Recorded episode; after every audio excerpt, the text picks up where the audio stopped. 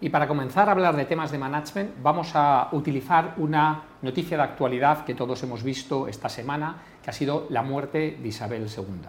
Vamos a analizar qué es lo que ha pasado, qué lecciones aprendidas podemos coger de este tema. A ver, lo primero, hay una foto que a mí me ha impresionado muchísimo, que estaba trabajando antes del día de su muerte. Esa foto que estáis viendo en pantalla es justo antes de morir. Yo el primer takeaway que quiero compartir es que hay un grupo de sociedad que nosotros normalmente siempre se suele criticar o decir, ¿no? Todo el mundo habla de las casas reales o de la gente que trabaja en gobiernos. Si supiéramos realmente el trabajo de estas personas, estoy seguro que pensaríamos otras cosas. Esta gente dedica muchísimo tiempo de su vida, tiene un trabajo bastante intenso y realmente aporta valor a la sociedad. Evidentemente, como en todas, los habrá más buenos, menos buenos, que nos gustan o tal, pero no dudemos nunca que esta gente trabaja duro y trabaja mucho y además está muy expuesta a la sociedad en la cual se critica. Lo segundo, el tema de la edad. Fijaros a la edad que ha muerto, el valor que aportaba.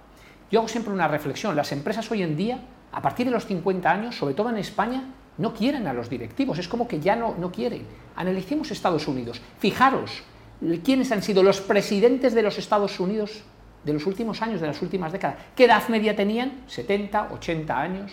¿Qué edad media tenían los presidentes que se han presentado a las últimas elecciones en España? 40. Ahí tienes un fiel reflejo de por qué un país apuesta realmente por la experiencia y está valorado la experiencia. Tenemos que aprender muchísimo.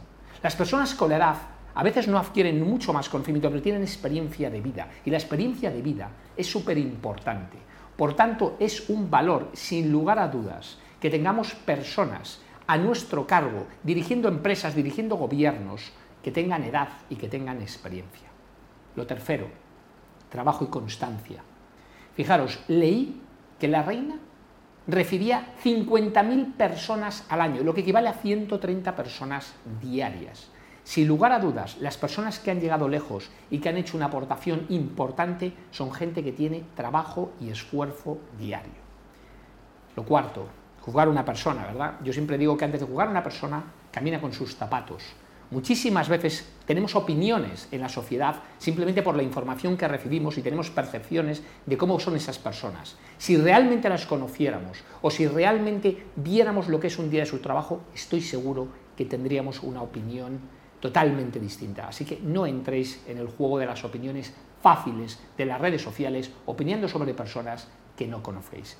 Y cinco, último, me da un poco también de, envidia el pueblo inglés, porque la monarquía ha presentado siempre un, algo histórico y que representa a la sociedad y representa unos valores, y es algo importante. Y cómo ellos han sabido separar las causas personales que han podido tener esas monarquías con lo que aporta realmente a la sociedad y han sabido valorarla y magnificarla.